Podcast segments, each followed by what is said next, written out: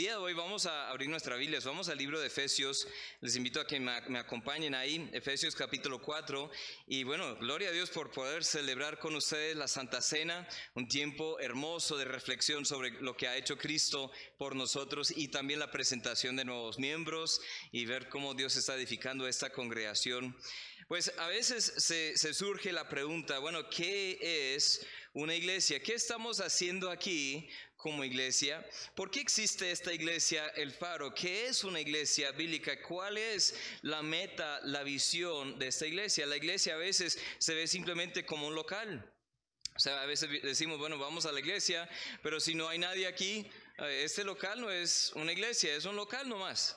Es una herramienta, es un edificio que puede ser para muchas cosas.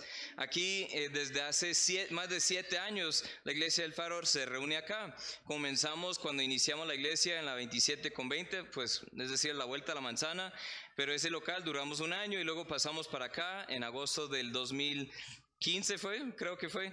Este, pero esta, este local, antes de ser una iglesia, era como un, eh, creo que fue confección de ropa y otras cosas. El local no es la iglesia. Pero a veces pensamos en la iglesia como eso. A veces la iglesia para nosotros se convierte en un club social. Ahí tenemos los amigos, ahí tenemos, pagamos una membresía y recibimos ciertos beneficios, ¿cierto? A veces vemos la iglesia como un evento. Yo creo que la tendencia para muchos de nosotros. La iglesia es, digamos, la reunión del domingo a las 19 de la mañana que va hasta hmm, mediodía, dos y media. Si hay mucha unción, bueno, no, no sé. No, es decir, que a veces solo ahí en la iglesia, el evento donde vamos a recibir palabra, vamos a adorar y luego vamos para las casas. Y la iglesia solo es ese horario, pero tampoco es así. A veces vemos la iglesia como un negocio. El mundo ve la iglesia como un negocio y con algunas, entre comillas, iglesias, con razón, porque si son, negocios. Este, alguien dice, bueno, voy a montar una iglesia, eh, hagámonos socios, tú pones una plata, yo pongo una plata, vamos a invertir en abrir iglesia y luego vamos a miti miti. todas las ofrendas, pero tampoco debe ser así, ¿cierto? El mundo a veces ve la iglesia como eso, el gobierno ve la iglesia como eso, pero en la Biblia no es un negocio, no es tampoco una plataforma para simplemente eh, expresar opiniones de uno, ah, o, o, tener a políticos, o tener eventos así seculares, no. La iglesia, mucho más que todo eso. ¿Qué es una iglesia? Pues hace más de dos años aquí en el Faro hicimos un estudio sobre las metáforas de una iglesia bíblica. Pues no, no tengo todas acá, pero por ejemplo, somos una familia. Esa familia es marcada por afecto fraternal. Somos un cuerpo y ese cuerpo es marcado por la unidad. Somos una esposa de Cristo, somos la esposa de Cristo y esa iglesia como esposa es marcada por amor y honra hacia la iglesia. Somos un rebaño marcado por cuidado. Somos un templo marcado por santidad. Somos un pueblo marcado por comunidad. Somos un edificio, no en el sentido de, local, material, sino nosotros mismos somos partes de un edificio de Dios. Somos como ladrillos en ese mismo edificio marcado por firmeza porque el fundamento es Cristo. Somos una labranza de Dios marcado, marcada por fruto que producimos espiritualmente. Somos una fortaleza marcada por integridad doctrinal y somos una embajada marcada por nuestro testimonio en el mundo. La iglesia es todo esto y más. La clave aquí, aquí entender, vamos a estudiar Efesios 4 en un momento, pero que somos iglesia. Somos iglesia y no hay nada en el mundo que es semejante a una iglesia que sigue los principios de la palabra. La iglesia es de Jesucristo y procuramos hacer las cosas como Él quiere. La iglesia no es del pastor Félix, ni del pastor Aarón, ni de los otros líderes. Somos miembros de, la iglesia, somos servidores en la iglesia, pero la iglesia tiene una cabeza y Él se llama Jesucristo. Amén.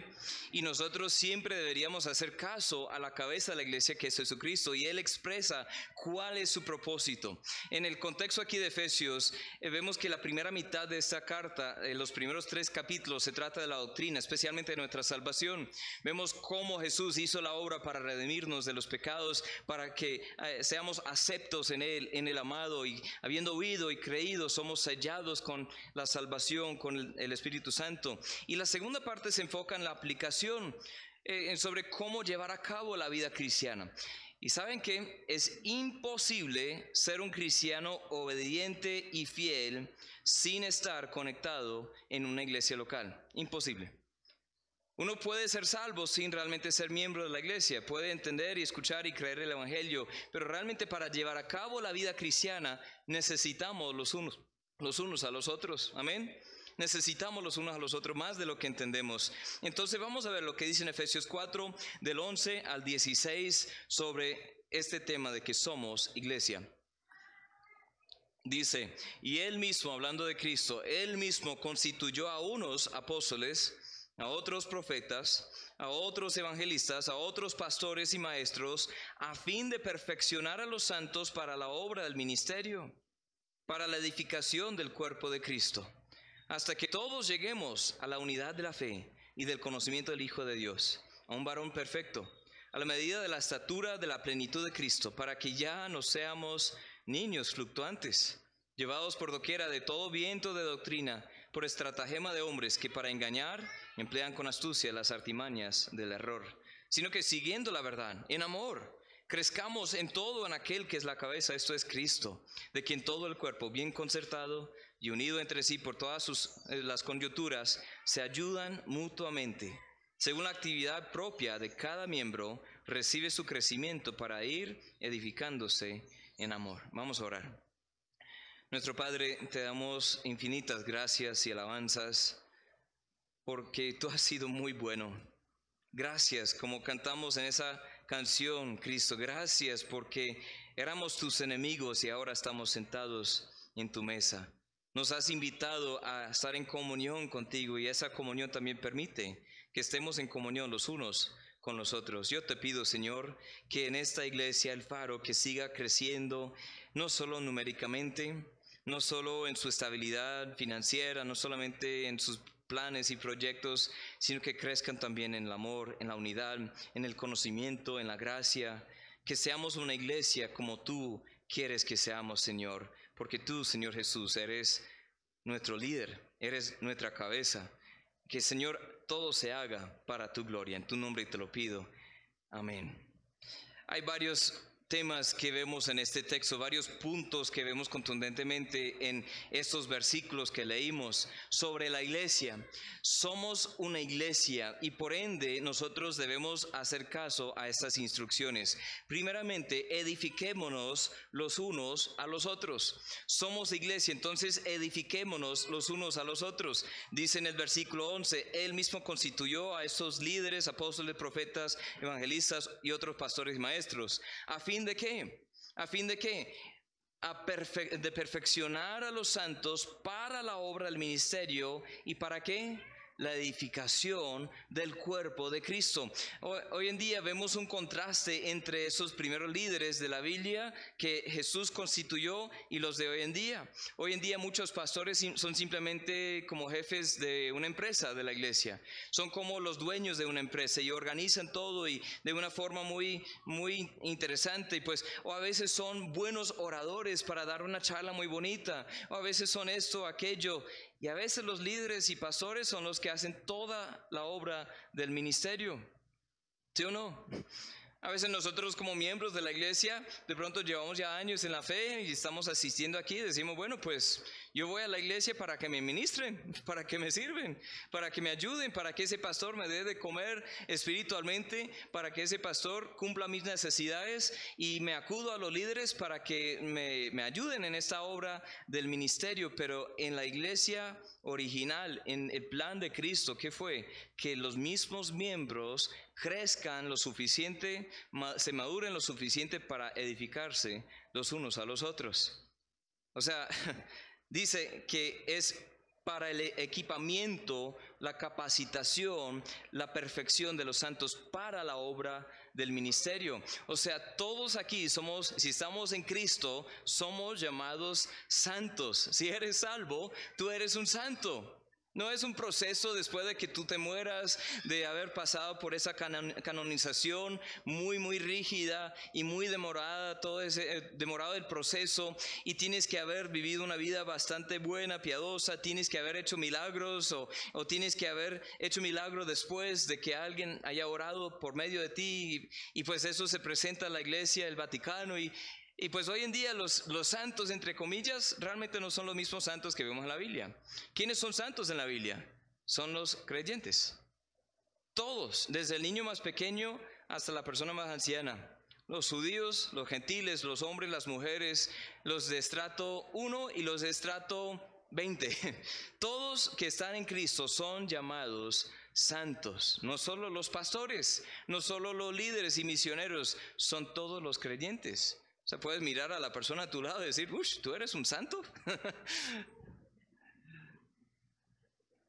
si eso, esa persona ha creído el Evangelio, sí, pero no solamente Dios nos llama santos, Él quiere que seamos santos llamados y dedicados y comprometidos a la obra. Santos que trabajan, santos que tienen ese llamado y todos tenemos diferentes dones. Esos dones nos han sido dados por algo y para algo. Dice en 1 de Pedro 4:10, cada uno según el don que ha recibido, ministrelo a los otros como buenos administradores de la multiforme gracia de Dios. Tú has recibido un don de Dios, tú puedes hacer algo este, en servidumbre a Dios y en, en unidad con el cuerpo que otras personas no pueden hacer. Este, una y otra vez vemos en la Biblia que somos un cuerpo, el cuerpo de Cristo. Él es la cabeza, pero somos miembros de ese cuerpo. Y como miembros del cuerpo, imagínense, o sea, de pronto el pastor Félix es el dedo índice, algo muy visible, muy útil. Este, todo el mundo dice, uy, ese dedo, índice, wow. Oh, pues de pronto la uña, no sé. El, gordo, el dedo gordo. el gordo soy yo. Eh, es algo de pastores, ¿no? ¿no? No, sé, o padres más bien. Yo me casé de una vez. Pero la verdad, hermanos, es que imagínense si todos, todo un cuerpo fuera hecho por dedos índices. O sea, saliendo por todas partes como un monstruo. Entra aquí por, por la puerta, mil dedos índices ahí, exactamente iguales entre sí. Eso se vería muy raro. sería espantoso y no sería realmente muy funcional para operar en esta vida. una iglesia, una y otra vez vemos eso en la Biblia, que tiene diferentes miembros y cada miembro tiene un rol. Cada parte del cuerpo de Cristo tiene una función. Si tú eres salvo y si tú eres especialmente miembro de esta congregación, tú tienes un papel importante que nadie más debería y podría hacer en tu lugar. A veces el cuerpo pasa por, por eh, enfermedades, y cuando el cuerpo pasa por accidentes, enfermedades, ¿qué hace el resto del cuerpo? Bueno, tiene que suplir un poco lo que hace falta. Eso es lo que hacemos nosotros. Este, en enero de, este año, el 5 de enero de 2022, eh, yo estaba en la moto, eh, ahí en Florida Blanca, bajando del casco viejo de Florida, al lado de la notaría, ahí manejando bien, tranquilito, ahí pues en rumbo hacia el banco para hacer unas vueltas y ¡pum! Este, un camión, un fulgón, este, quedó sin frenos detrás de mí y me pegó por detrás. Esta es una bajada. Y quedó sin frenos y paró con mi moto y luego paró con la pared de una casa antigua ahí, enfrente de la notaría. Pero cuando me tumbó, estábamos ahí deslizando en el, en el piso durante unos 10 metros y quedó extendido el brazo. Y las llantas pasaron por mi brazo. Y yo quedé con fracturas este, y muchísimo dolor en el codo, en el cúbito, en el antebrazo y no, había hueso salido. Eso, imagínense, era algo muy, muy doloroso.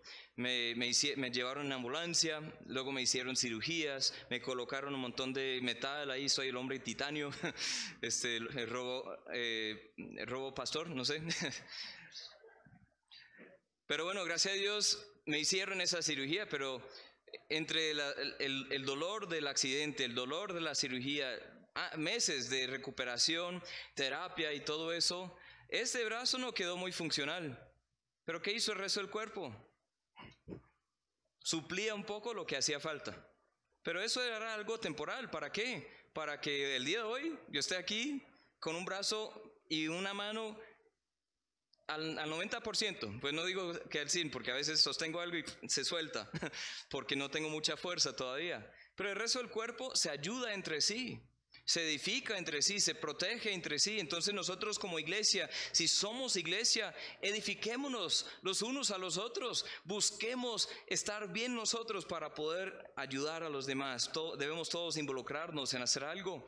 Que esta sea nuestra iglesia, que tomemos algún sentido de pertenencia aquí, que trabajemos juntos para que esta iglesia se edifique entre sí. Cada uno debería aprender a orar. Amén a llevar su caminar con el Señor. Cada uno debería aprender a estudiar la Biblia, a tener eh, esa, esas puertas abiertas para testificar, compartir el Evangelio con otros. Cada uno debe aprender a vivir una vida santa que agrade a Dios. Cada uno debería aprender a rendirse como un sacrificio vivo para Dios, agradable y perfecta. Cada uno debería aprender a ser un mayordomo, eh, un mayordomo un administrador fiel de la vida y no solamente este, el, dinero, aunque es una parte importante, sino también el, tiempo, el talento, el tiempo que tenemos. Debemos ser administradores. Cada uno debería aprender a ser un discípulo y a también discipular a otras personas. Cada uno debe aprender a trabajar, juntos con la iglesia para la gloria de Dios. Ahora hago la pregunta, hagamos la pregunta. ¿Será que mi contribución al ministerio de la iglesia está edificando a los demás? ¿O está más bien causando destrucción? ¿Estoy edificando a mis hermanos por mis palabras, mis actitudes, mi servicio, el, uso de mis dones, mi actitud? ¿O estoy más bien derribando a mis hermanos? Si ves algo deficiente no te pongas a murmurar y a quejarte, busca soluciones. Seamos personas de soluciones, amén. A veces vemos algo y decimos, bueno, no me parece esto, no me parece aquello, pero no queremos prestarnos para ayudar. o sea, queremos más bien, es como si fuera otra vez esa mentalidad del club social. Si yo pago una membresía en un club, no lo hago, yo nunca lo he hecho realmente, pero si lo hiciera. Entonces yo pago la membresía en un club y voy y todo está sucio, yo voy a decir, ¿para qué estoy pagando esta membresía? ¿Cierto? Si yo voy y han cerrado diferentes funciones que yo buscaba, yo voy a decir, entonces, ¿qué está pasando? Y muchos miembros de las iglesias tratan a la iglesia como si fuera eso. Yo pago aquí el diezmo o mis ofrendas, para los que no creen en el diezmo. Yo pago aquí mis entradas, mi membresía, entonces deberían darme servicio. No, no hay que pensar así. Hay que pensar más bien como un cuerpo.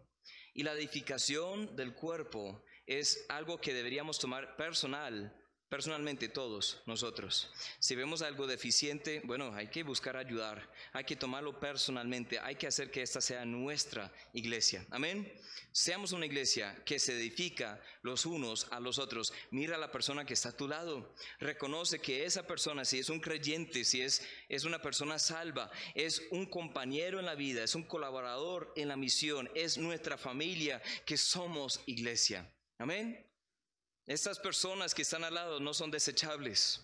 Esas personas van a pasar por momentos altos y momentos bajos. Hay que saber amarnos los unos a los otros, edificarnos los unos a los otros. Eso es lo que hace una iglesia. Me responsabilizo por mi parte y por la edificación del cuerpo de Cristo. Somos una iglesia. Número dos, entonces busquemos la unidad perfecta. Edifiquemos al cuerpo de Cristo, edifiquémonos los unos a los otros, pero también busquemos la unidad perfecta. El versículo 13 de nuestro texto, Efesios 4:13, dice, hasta que todos lleguemos a la unidad de la fe y del conocimiento del Hijo de Dios.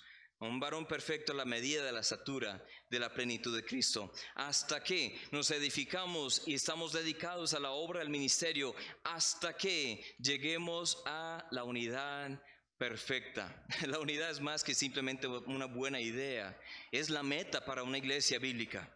La unidad cristiana es una meta para los cristianos. Una y otra vez el Señor nos expresa su deseo de que seamos uno, pero realmente somos uno.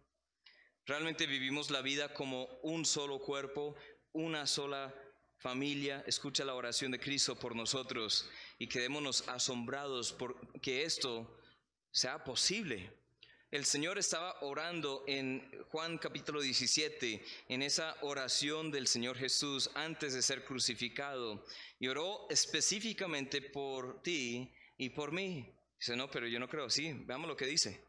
Dice en el versículo 20, no más no ruego solamente por estos, hablando de los discípulos con él, sino también por los que han de creer en mí por la palabra de ellos. O sea, todos los creyentes futuros en la historia, o sea, esa cadena de creyentes en el Evangelio. Luego en el 21 dice esto, para que todos sean, ¿qué? Uno. Bueno, ¿como qué? Como tú, oh Padre, en mí y yo en ti, que también ellos sean uno en nosotros para que el mundo crea que tú me enviaste. ¡Wow! ¿Escucharon eso? Jesús ora no solo para que nos llevemos bien y nos toleremos, toleremos, que nos soportemos. Esa es una parte. Sino también oró para que seamos uno, así como el Padre y el Hijo y también el Espíritu Santo son uno. Esa unidad perfecta entre la divinidad de Dios. Hay un solo Dios en tres personas, un solo Dios en tres personas perfectamente unido entre Él. Y dice, quiero que sean uno así como nosotros, en nosotros, pero también entre sí, entre ellos. Wow. Hermanos, yo no sé ustedes, pero yo creo que nos falta, ¿no? La misma unidad entre la Trinidad de Dios es la que eh, se propone para nosotros su iglesia. Imagínate, hermanos, solo en la iglesia puede haber una unidad así sobrenatural. Lo que nos une en Cristo es mucho más grande que lo que nos divide en el mundo. Ahí vemos en la iglesia, hay judíos y gentiles, hay hombres y mujeres, hay ricos y hay pobres, hay amos y criados, esclavos y juntos en la iglesia neotestamentaria están juntos y son uno. Aquí hoy en día podemos tener iglesias compuestas de gente de Estados Unidos, de Colombia, de Venezuela, hasta otras naciones que lleguen. Podemos tener iglesias compuestas de gente de estrato 1, estrato 6. Podemos tener iglesias compuestas de uribistas y petristas. Dice, ay, pero por ahí no se mete pastor. ¿Por qué no? Piensen en los mismos discípulos. Uno era un cobrador de impuestos, un traidor de la nación judía. Él trabajaba con el imperio romano, siendo supuestamente judío, para cobrar impuestos por Roma a los hermanos y no solo eso, sino se aprovechaba de los demás. Siempre eran así. Era una de las profesiones más corruptas que había y todos los judíos miraban a los publicanos, los cobradores de impuestos con ojos de, de ojos malos, o sea, porque eran los traidores, los amantes de Roma y los aborrecedores de todo lo que es el pueblo de Dios. Y por el otro lado, hay Simón el Celote, uno de los doce discípulos, que era un guerrillero judío intentando tumbar el imperio romano. Y ambos están ahí juntos. Obviamente hubo cambios en su forma de ser, pero yo me imagino esos primeros días cómo habría sido caminar. Ahí está Jesús, y ahí está Pedro, y, Juan, y Jacobo, y Andrés, eran pescadores, entonces se llevan bien, y, y ahí detrás está también Tomás, está Bartolomé, está Nataniel, y están aquí Mateo, y está Simón, y Judas, y ahí se miran como cuando se acuesta a dormir, porque viajaban y dormían ahí juntos y comían juntos y estaban juntos siempre. Entonces me imagino que uno como tenía abierto, abierto un ojo para echarle ojo al, al otro porque se desconfiaba. Pero el Señor dice que ellos sean uno. ¿Y saben qué? Llegaron a ser uno. Llegaron a ser uno. Es algo asombroso. Aprendemos a diferenciar entre asuntos de primera importancia y los demás. Es posible que hayan diferencias en varias cosas secundarias en la iglesia, pero hay que volver a la unicidad del Evangelio. Hay doctrinas de primera importancia. Si uno cambia esas doctrinas, realmente no es un hermano, no es salvo. O sea, si nosotros decimos, no, Jesús realmente no es Dios, ah, entonces no tiene poder para salvarnos. Jesús realmente no nació por, eh, por la Virgen María, fue más bien un hijo ilegítimo de, entonces tampoco puede salvarnos. Si nosotros decimos, no, la salvación no es tanto por, por gracia, por medio de la fe, sino es por obras. Tenemos que hacer obras para ganarnos la salvación. Entonces no somos salvos. Son doctrinas de primera importancia. Si nosotros decimos, no, realmente esta no es la palabra de Dios, fue invento de hombre para como controlar a las personas, entonces tampoco, porque es algo esencial. Ahí aprendemos sobre cuál es la doctrina. Pero hay otras diferencias que podemos tolerar de diferentes niveles. En las mismas iglesias puede haber diferencias en lo que uno dice, no, pues yo creo que la vestimenta debe ser así, no está bien. Y otro dice, no, pues yo no lo veo porque realmente la Biblia no habla de eso. Pero bueno, entonces uno da gracia a las otras personas. Obviamente hay que pensar con modestia para no ofender a los hermanos, para no llamar la atención al cuerpo, pero para algunos eso significa los hombres siempre en corbata y con saco y las mujeres siempre en vestido y otro dice, no, pues pónganse ropa, por lo menos. Cúbranse en algo, ¿sí? Y listo. Hay otros que dicen, este, no, yo no, yo no creo en Navidad, y otros dicen, yo creo, sí, está bien celebrar Navidad. La Biblia dice que hay algunos que ponen importancia para días y otros que no. Que tengamos gracia los unos con los otros. Amén. Paciencia. Que los que lo hacen para el Señor, que lo hagan para el Señor. Los que no lo hacen para el Señor, que no lo hagan para el Señor, pero que nos demos, que demos gracia los unos a los otros. Hay, hay, doctrinas que realmente también son importantes estudiar, pero no afectan la salvación. La escatología si existe el arrebatamiento, el rapto y luego la tribulación, si es de siete años literales, este, o si es al revés, o si esto es metafórico, este, si es realmente un, representa una edad muy grande y luego estamos, este, el milenio realmente no existe, como entendemos, y, y pues cuál es el orden de todos, si Israel y, y, la iglesia son, son lo mismo, o si hay, hay diferencia. Hay personas que van a diferir en esas cosas, pero no afecta la salvación. Son importantes para hablar y discutir y hasta tenernos paciencia porque estamos todos en proceso. Y a mí me encanta estudiar esas cosas, pero hay que saber diferenciar entre lo que nos une en el Evangelio y lo que es bueno estudiar, que de pronto nos damos gracia para diferencias de opinión. Es tantas doctrinas. Yo puedo seguir hablando de eso una hora y, todo el mundo se, se, molesta y dice, no, ese no sabe lo que está hablando. Y bueno, sí. Pero la Biblia nos habla de eso una y otra vez que pueda haber diferencias de opiniones entre nosotros, pero hay que enfocarnos en lo que nos une. Siempre y cuando es el Evangelio, nunca vamos a cambiar el Evangelio. Y siempre busquemos la unidad entre hermanos.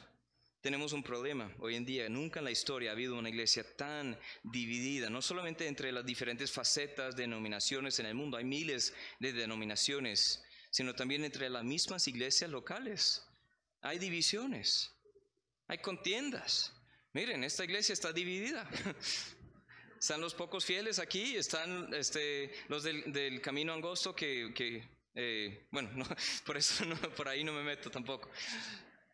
Es decir, que en la misma iglesia pueda haber personas que uno dice, no, no me cae bien esa persona, voy a evitar todo contacto con esa persona porque siempre que hablamos, pues no sé, me causa, me causa rabia y me molesta y me... Y en la misma iglesia puede haber divisiones, no debe ser así, hermano. Nunca puede ser así una iglesia y seguir como todo está normal. En ese, esa división es un problema grave. La división, el desacuerdo entre hermanos es señal también, si eso persiste, que el Espíritu Santo probablemente ni siquiera está en nosotros. Si nosotros tenemos un espíritu de división, siempre pues causando contiendas, divisiones entre hermanos, es señal de que probablemente no hemos conocido la salvación, porque los cristianos no nos comportamos así. Amén. Puede que uno caiga, o sea, diga, bueno, pues presta más atención a la carne que el espíritu, porque sí hay una guerra entre nosotros, pero si el patrón de tu vida es siempre de contiendas y divisiones y discusiones y todo eso, la Biblia dice una y otra vez, ah, probablemente no ha entendido el Evangelio. Sí, es un proceso. Pero si no estamos avanzando en ese proceso y no hay evidencia que somos realmente salvos, no hemos logrado la meta hasta que todos lleguemos a, la unidad de la fe y del conocimiento del Hijo de Dios. Eso es lo que dice en Efesios 4. Hasta que lleguemos a esa unidad. Pregúntate, ¿estoy procurando la unidad entre mis hermanos o soy causa más bien de división? Ahora mismo, pregúntate. ¿Estoy procurando la unidad entre los hermanos ¿Soy un pacificador? ¿Soy uno que, une a los hermanos o soy uno que divide a los hermanos?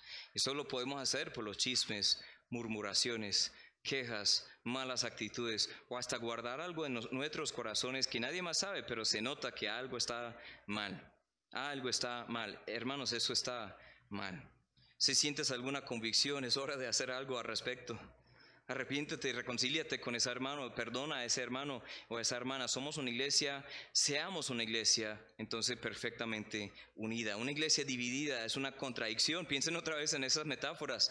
Eh, un cuerpo dividido. Si, si yo tengo un cuerpo aquí todo unido y de pronto tengo problemas y estoy en terapia, si estoy creciendo y a veces me machuco el dedo y bueno, a veces sí el cuerpo está enfermo, pero está unido, ¿sí? Por lo menos.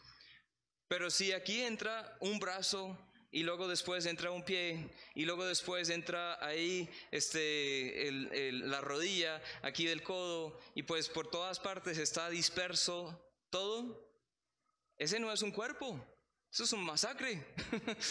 o sea, ¿qué pasó aquí? la iglesia no debe ser así. Es una contradicción, una iglesia dividida. Un edificio que no está unido entre sí con los ladrillos sobre el fundamento y bien concertado y unido entre sí. ¿Qué pasa si un edificio no es así, sino en pedazos? Eso ya no es un edificio. ¿Qué es? Son escombros. Y muchas veces vivimos amontando escombros por este lado y el otro lado y el otro lado. Decimos, bueno, ahí tenemos una iglesia. y somos esos ladrillos que debemos estar entre nosotros unidos sobre el fundamento que es Cristo.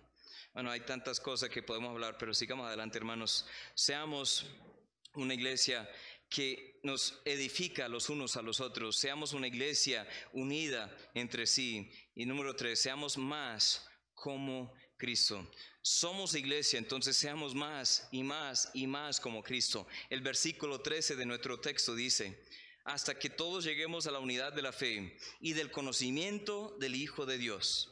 Un varón perfecto a la, medida de la estatura de la plenitud de Cristo. ¿Qué dice ahí? Sí, hay que ser unidos, hay que buscar la unidad, pero vamos a conocer más y más a Cristo. Y entre más conozcamos a Cristo, más querramos ser, querremos ser como Él.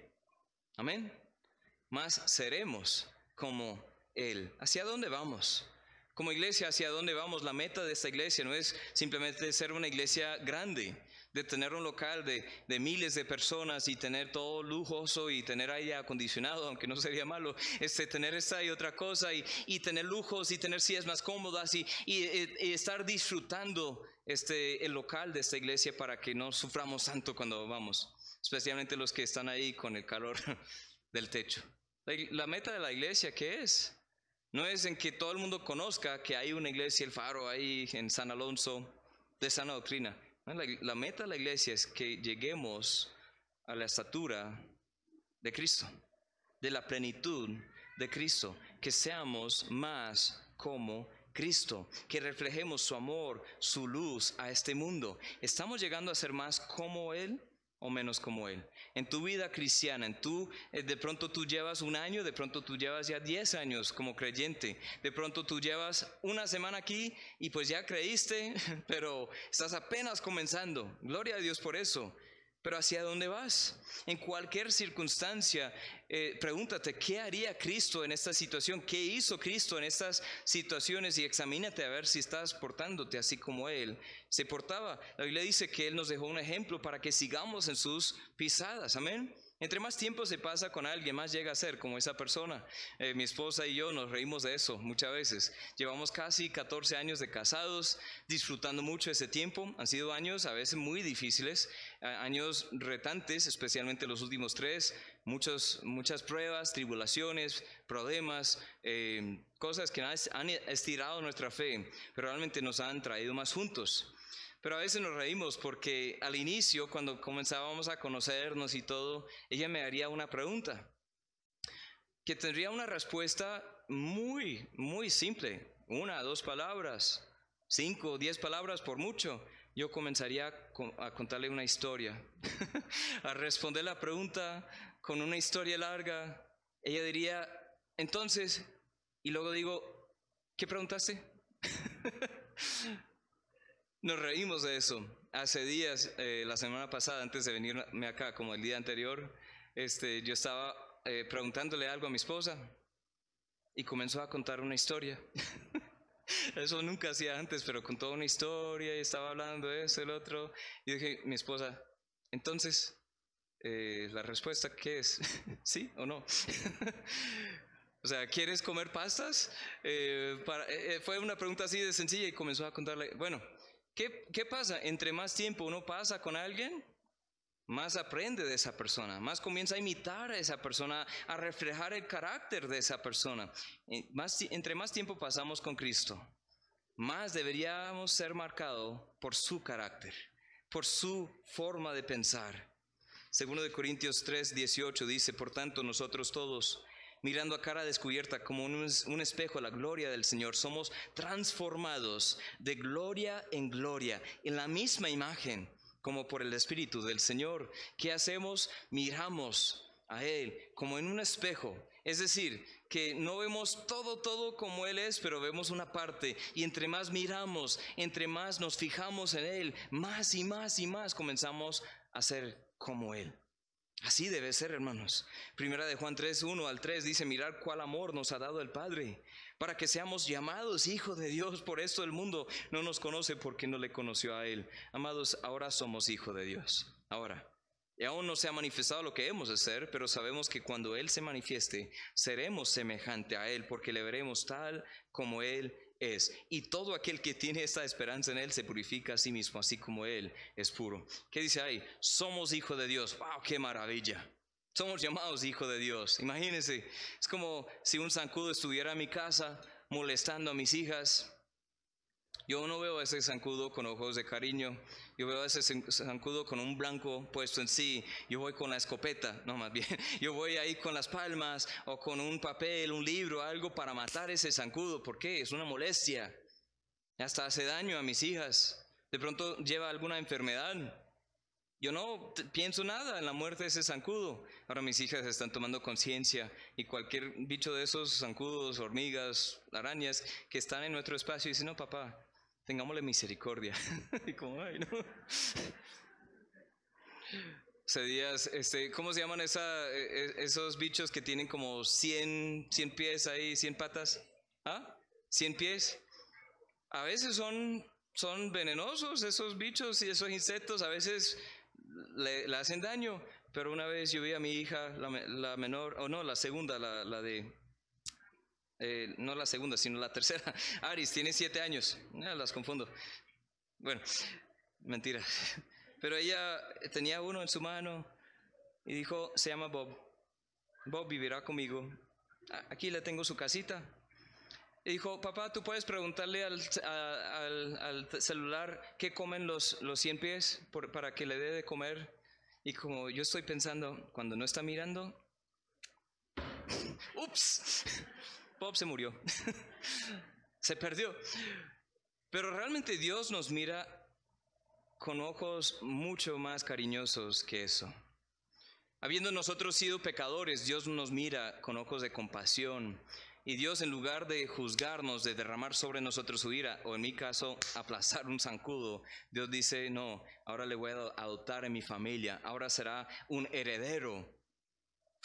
¿Qué?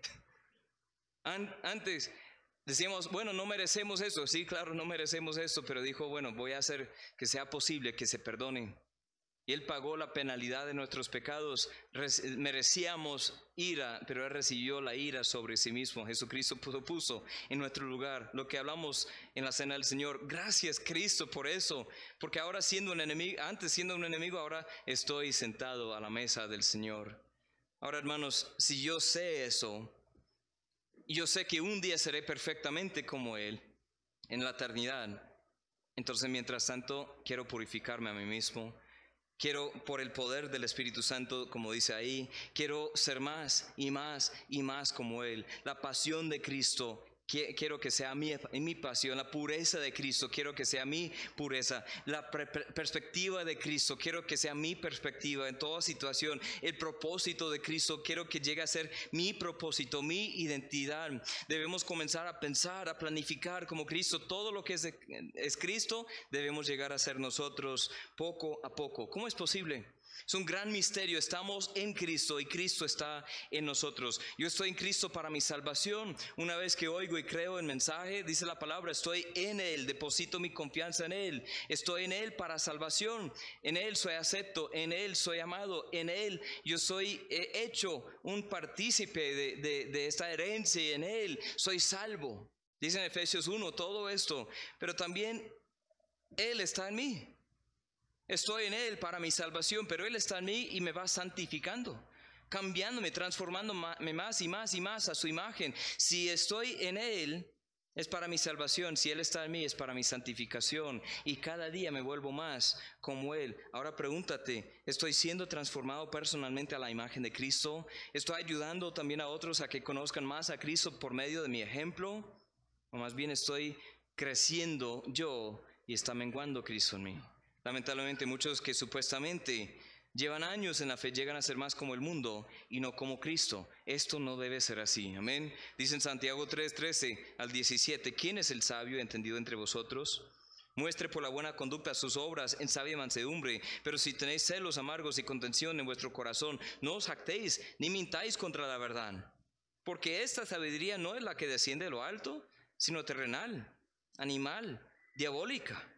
Porque donde hay celos y contención, ahí hay perturbación y toda obra perversa, pero la sabiduría que es de lo alto es primeramente pura, después pacífica, amable, benigna, llena de misericordia y de buenos frutos, sin incertidumbre ni hipocresía. ¿Qué dice ahí? Si somos de Dios, seamos más como Él. Amén. Respondamos como Él. Número cuatro, somos iglesia, entonces crezcamos en la madurez espiritual. En nuestro texto en Efesios 4:14 dice, para que ya no seamos niños fluctuantes, llevados por doquiera de todo viento de doctrina por estratagema de hombres que para engañar emplean con astucia las artimañas del error. Que ya no seamos niños. Ya, que crezcamos en la madurez espiritual. Cristo quiere que crezcamos en el conocimiento y en la gracia, amén. Que seamos discípulos maduros. Un creyente maduro sabe qué cree y por qué lo cree no es llevado por cualquier doctrina. O hay muchos predicadores hoy en día en YouTube, en libros y en conferencias, y pues todos vienen en nombre de Dios, pero hay que saber discernir entre lo que es de Dios y lo que no es de Dios.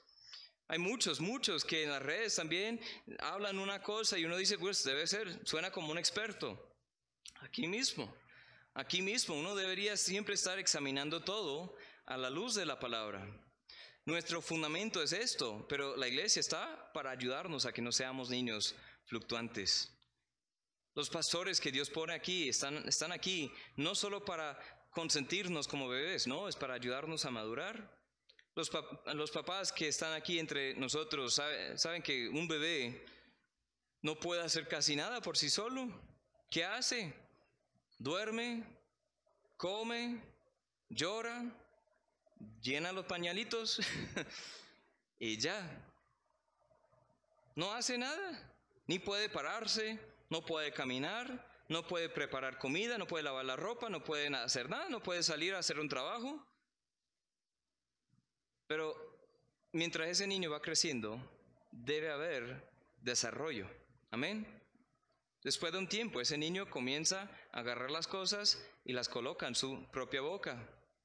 Hay que tener cuidado ahí. Después de tiempo, ese niño también sabe sentarse, sabe gatear, sabe pararse, sabe caminar. Y al principio es así.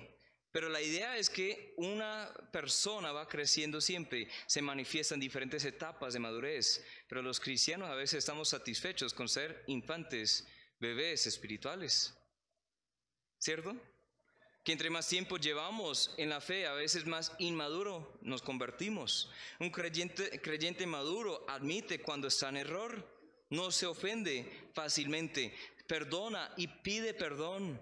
Un creyente, creyente maduro ama bien, un creyente maduro está firme en medio de, los, de las peores circunstancias porque sabe que fiel es el Señor. Hemos hecho un grave error en hacer equivalencia entre la madurez y el conocimiento. El conocimiento de la Biblia no significa, eh, significa, no es equivale madurez espiritual. Hay muchos que conocen la palabra, pero siguen como bebés espirituales. Amén. O sea, el conocer palabra, pero no vivir de acuerdo a lo que dice ahí, significa que esa persona realmente sigue como un bebé. La madurez espiritual es llegar a ser más como Cristo. Eso lo hablamos en el punto pasado, porque todo va de la mano. No hagamos ese error. Debe haber un, cambio gradual, pero visible. Entre más me madure, seré más, más lleno de humildad, no de soberbia, de jactancia. Entre más me madure, seré más consciente de mi propia necesidad de la gracia de Dios y estaré más dispuesto a extender esa gracia a las otras personas. Una persona que supuestamente es madura en la fe y es siempre contenciosa, siempre es una persona altiva, una persona soberbia, realmente no es una persona madura aunque conozca toda la Biblia. Porque la madurez siempre nos lleva a ser más humildes, no más soberbios. Entre más me madure, el fruto del Espíritu será más evidente en mi vida. Haré morir las obras de la carne, porque hay una guerra en nosotros. ¿Quién va a ganar? Este, anoten ahí ese texto en Gálatas 5, 16 al 26, porque hay un contraste entre las obras de la carne y el fruto del Espíritu. Hace poco, creo que fue el año, eh, al principio de este año, el año pasado, estudiaron esto de Gálatas y vieron durante tiempo el fruto del Espíritu en contraste con las obras de la carne. Quisiera que anoten ese, ese pasaje y hoy en la tarde o ahorita vean, hagan de pronto una lista con columnas, una columna por un lado diciendo, bueno, este, obra de la carne es esto y esto y esto y esto, y por otro lado, obra del Espíritu es esto y esto y esto, y toma inventario. A ver cuál se evidencia más en ti. Y si es más por la obra de la carne, entonces tienes que aprender, bueno, Despiértate, aprender a caminar, a andar en el Espíritu, porque Él es el que produce el fruto del Espíritu. Tengamos cuidado con la falsa madurez. Si preguntamos a los corintios en la Biblia, ellos se creían muy maduros, pero escucha lo que dice eh, Pablo en esta exhortación y luego examinémonos a ver si hay algo de esta verdad en nosotros también. Dice en 1 Corintios 3, 1 al 3, de manera que yo, hermanos, no puedo hablaros como a espirituales, sino a carnales, como a niños en Cristo. Os di a beber leche y no vianda, porque aún no erais capaces, ni sois capaces todavía, porque aún sois carnales. Pues habiendo entre vosotros celos, contiendas y disensiones, ¿no sois carnales y andáis como hombres? Existen muchos cristianos que persisten en la infancia espiritual. Pregúntate, ¿me comporto con madurez? ¿Soy buena influencia para los bebés espirituales que me rodean, los que están nuevos en la fe? ¿Estoy seguro de lo que creo? ¿Ayuda a los otros a, que también estén firmes? Somos una iglesia que crece en la madurez espiritual. La quinta cosa, la última para hoy, sigamos la verdad en amor. Somos iglesia, entonces sigamos la verdad en amor. Versículos 15 y 16 de nuestro texto. Dice, sino que siguiendo la verdad, sino que siguiendo la verdad en amor, crezcamos en todo en aquel que es la cabeza, esto es Cristo de que en todo el cuerpo, bien concertado y unido entre sí por todas las conjunturas que se ayudan mutuamente según la actividad propia de cada miembro, recibe su crecimiento para ir edificándose en amor. Realmente bajo este punto vemos que se resume todo lo que es la iglesia, todo lo que hemos hablado anteriormente, se resume en esto, seguir la verdad en amor. La verdad y el amor van de la mano. Si yo conozco la verdad, voy a amar. Si amo, voy a hablar y buscaré la verdad. O sea, yo no puedo separar eso. Hay personas que dicen, no, pues yo soy más de verdad. Yo digo la verdad y pues recíbala quien quiera y quien pueda, este, pero sin mucha gracia. Y dicen y dicen y dicen, reprenden, reprenden, reprenden, exhorten, exhorten, exhorten, pero no hay amor. Y hay otros aquí que dicen, no, pues yo prefiero no hablar tanto la verdad, yo solo voy a amar. Pero eso no es amar, tampoco. Las dos cosas tienen que ir de la mano. Las dos cosas tienen que ir juntas. ¿Por qué? La verdad y el amor son inseparables. La verdad, verdad sin amor es una mentira. Sé honesto, ¿amas a tus hermanos en la fe? Hasta esa persona difícil, tú sabes a quién me estoy refiriendo. Todos conocemos a personas difíciles, ¿no? Difíciles de amar. ¿Amamos hasta esa persona? Ojo, si tú no estás creciendo en el amor, es probable que no eres salvo. Lucas 11, 42, Cristo habla a los fariseos, dice más, hay de vosotros fariseos que diezmáis la menta, la ruda, toda hortaliza, hasta las plantas estaban, eh, las hierbas estaban diezmando. Y pasáis por alto la justicia y el amor de Dios. Eso era necesario hacer sin dejar aquello. O sea, hacían tantas cosas en nombre de la religión, la tradición. Dijo, pues no había ni amor. Nos enfocamos tanto en nuestras tradiciones, hasta de la teología, la sana doctrina, que hemos dejado por un lado lo más importante de todo. Escuchen lo que dice ahí Cristo sobre este amor. Dice en Juan 13, 34, mandamiento nuevo os doy, que os améis unos a otros, como yo os he amado, que también os améis unos a otros. ¿Escucharon eso? Ah, es un mandamiento de Cristo, amarnos los unos a los otros, no simplemente cuando conviene, no, amarnos como Él nos ama. ama. 35 dicen esto conocerán todos, que sois mis discípulos si tuvierais amor los unos con los. No es amar en palabras solamente, es hablar en verdad.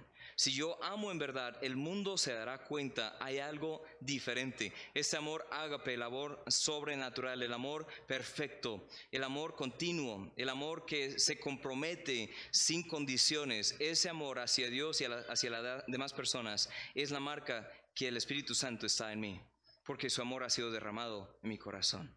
¿Amas así? Si yo no tengo amor, ¿qué me sirve todo lo que hago para el Señor? Dice Pablo de esta forma en 1 Corintios 13, 1. Si yo hablase lenguas humanas y angélicas y no tengo amor, vengo a ser como metal que resuena o címbalo que retiñe. Es decir, el hablar sin amor en cualquier idioma, todas las lenguas humanas, los idiomas humanos, hasta angelicales. Si yo puedo hablar todo, hablar con habilidad, ser un buen orador, hablar el mensaje correcto y hablar con todos los diferentes idiomas, pero si yo hablo sin amor, es una bulla que molesta. Es ese perro que ladra toda la noche de los vecinos, o de pronto el perro es tuyo, no sé. Son esos vecinos que, que prenden música a full volumen con equipos muy grandes y potentes en una noche que el siguiente día tienes que ir a trabajar en la madrugada y, como toda la noche. Y, y, ahí la casa tiembla y todo. Es esa bulla que a veces molesta. Y el mundo escucha lo que decimos, pero cuando no ve amor en nosotros, escucha simplemente bulla que molesta. También dice en el 2, si, tuviera, si tuviese profecía, tendríase todos los misterios y toda ciencia, y tuviese toda la fe, de tal manera que trasladase los montes, y no tengo amor, nada soy. Son cosas para gente muy espiritual. La espiritualidad sin amor es una vanidad vacía. Es algo completamente sin valor. Sin valor. Es algo vacío. Si yo me eh, comporto como una persona muy allegada, muy madura, pero no amo, entonces dice, nada, soy. Sería como tener un número. tachar ahí, pues decir en la hoja un, eh, número uno. Y luego al lado colocar un cero aumenta el valor, ¿no? Y cero, y cero, y cero, y cero. Uno puede llegar a mil, un millón, mil millones o un billón, y luego un trillón, y un cuatrillón, y un quintilión, y un sextilión, y un septilión, y un octalión. No, sé qué sigue eso, pero bueno, son números muy grandes y yo no puedo comprender ni, ni siquiera qué tan grandes son esos números. Pero si borramos el uno, ¿con qué nos deja? Ceros. Así la espiritualidad, si yo soy la persona más espiritual, con más conocimiento y, hago la obra de Dios, pero no amo, hmm, es nada, no vale nada. Y luego dice en el 3, si repartiese todos mis bienes para dar de comer a los pobres, si entregase mi cuerpo para ser quemado y no tengo amor, de nada me sirve. El sacrificio sin amor es un dolor sin valor. De nada me sirve. De nada me sirve dar todo lo que tengo para la obra, para los pobres, para lo que sea, y hasta morir por la causa si yo no amo. La Biblia dice en Efesios 4, en ese texto que leímos, que somos una iglesia. Pero ya que somos una iglesia, debemos que debemos edificar los unos a los otros. Debemos buscar la unidad perfecta, debemos ser más como Cristo, debemos crecer en la madurez espiritual y debemos seguir la verdad en amor. Pregúntate, ¿cómo vas en esto? ¿Cómo vas en esto? Toma inventario, ¿cómo vas en estas cosas? Cristiano, es hora de comprometerte con la iglesia. Más que una dos reuniones semanales, la invitación es que formes parte de este cuerpo de creyentes, esta familia espiritual, este edificio, esta labranza de Dios, esta esposa de Cristo, que formes una parte integral, que no solo veas a la iglesia como el evento semanal o bisemanal o mensual o varias veces a la semana, pues de acuerdo a las veces que te dispones para venir. No, la iglesia es más que el evento. La iglesia es esa comunión entre hermanos. La iglesia es conocer a los hermanos y orar por los hermanos y ayudar a los hermanos, exhortar a los hermanos y dejar también que te exhorten. Dejar también que te ayuden. Dejar también que estén ahí contigo en tus momentos más difíciles. La iglesia es mucho más que simplemente recibir algunos beneficios hasta que ya no nos sirve más. La iglesia es nuestro cuerpo, nuestra familia, sé parte de la iglesia. Abre tu vida y permite que Dios te una a otros hermanos. Tienes que bajar la guardia. Tienes que dejarte conocer. Tienes que aprender a soportar a otras personas que también están en proceso. Pero vale la pena. Vale la pena. Amén. Yo no estaría aquí el día de hoy si no fuera por otros hermanos en Cristo que me han ayudado a lo largo de los años. Si no fuera por la iglesia local nos necesitamos los unos a los otros. Conéctate bien, hermano. Ahora, si nunca has sido salvo, hoy es el día de la salvación. Si nunca ha habido un momento en tu vida en que te hayas arrepentido y creído el mensaje del Evangelio, hoy es el día. Hoy hay oportunidad para eso.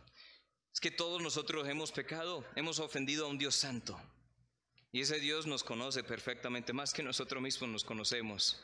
Desde antes de la fundación del mundo sabía que tú ibas a pecar, que tú ibas a revelar, sabía toda, eh, el, todo el desenfreno de pecado en que este mundo estaría, pero aún así te amó a ti. Y dice la palabra, porque de tal manera amó Dios al mundo, a todas las personas del mundo que ha dado a su Hijo unigénito, para que todo aquel que en Él cree no se pierda, mas tenga vida eterna. Una y otra vez en la Biblia vemos que Dios vio a los pecadores en su condición y les dio la oportunidad para ser salvos. Dios hasta ha dado fe a todos los hombres, dice Hechos 17, con haber resucitado a Jesús. Tú ya tienes la capacidad para creer. El Espíritu está activamente en el mundo, convenciendo al mundo del pecado, de justicia y de juicio. El Espíritu Santo está haciendo su parte. Dios está haciendo su parte. Por medio de Jesucristo ya pagó la penalidad de tus pecados. Dice en 1 de Juan 2.1 que Él es la propiciación por nuestros pecados y no solamente por los nuestros, sino los de todo el mundo. Dice en Timoteo que Él es el salvador de todos los hombres, mayormente los que creen. Porque ¿cuál es la, cosa más importante? El hecho de que haya muerto por tus pecados y haya ya cumplido la deuda. No quiere decir que automáticamente eres salvo, porque tú también tienes que arrepentirte y creer en Él. Saber que lo hizo por ti no es suficiente. Es como si el médico te dijera, estás muriendo, te estás muriendo, tienes una enfermedad muy grave y si no haces nada, entonces ya en un mes estás muerto, pero aquí hay un medicamento y con una sola pastilla tú tomas eso, no van a cobrar nada porque el que inventó eso dijo que quería que todo el mundo tuviera acceso a esto, entonces ahí está, aquí te lo doy, entonces solo tienes que tomar esto una vez y ya estás sano. Y en 100% de los casos, en millones y miles de millones de personas que han tomado este medicamento, 100% de los casos sale bien, se sanan, se salvan. Ahí está. Entonces tú tomas el medicamento y vas a la casa y haces un estudio y dices, no, pues, a ver, quiero investigar un poco. Y tú dices, ah, sí, sí, la fuente sí es correcta, los estudios ahí están. Y bueno, uno dice, uy, chévere. Entonces estaba enfermo, estoy enfermo, este, me dio el medicamento y con esto me salvo. Y luego te acuestas. El otro día te levantas, ahí está sobre la mesa y tú dices, uy, gracias a ese medicamento no tengo que morir y te vas a trabajar. Y vuelves del trabajo y ahí está en casa y tú dices, uff, ese medicamento ahí está, me va a salvar.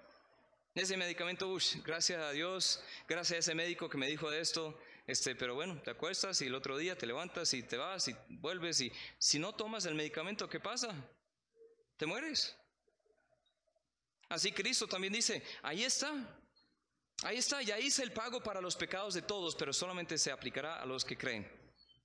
Has puesto tu fe en Cristo, Él te está llamando.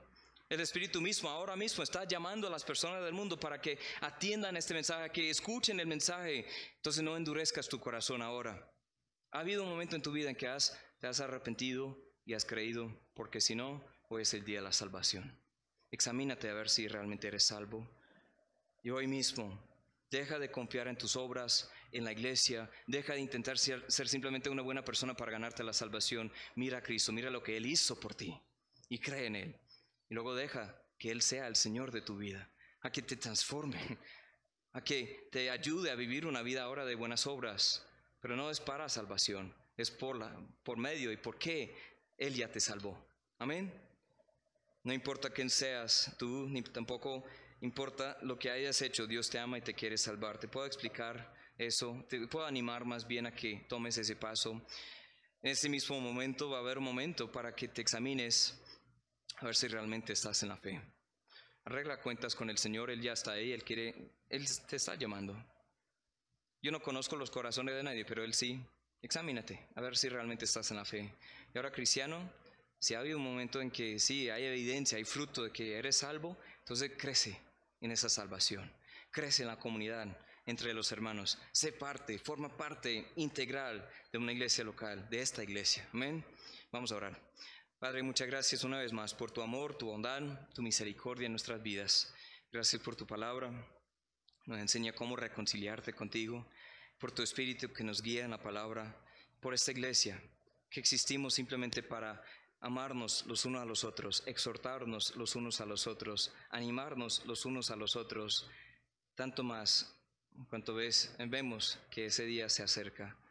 Señor, que nos encuentres fieles, haciendo tu obra en unidad, creciendo en esa unidad, creciendo a tu imagen. Señor, que esta iglesia siga creciendo este, pueda alcanzar a más personas, que sea una iglesia firme, estable, este, en todos los sentidos, pero más que todo que seamos más como tú. En tu nombre te lo pido. Amén.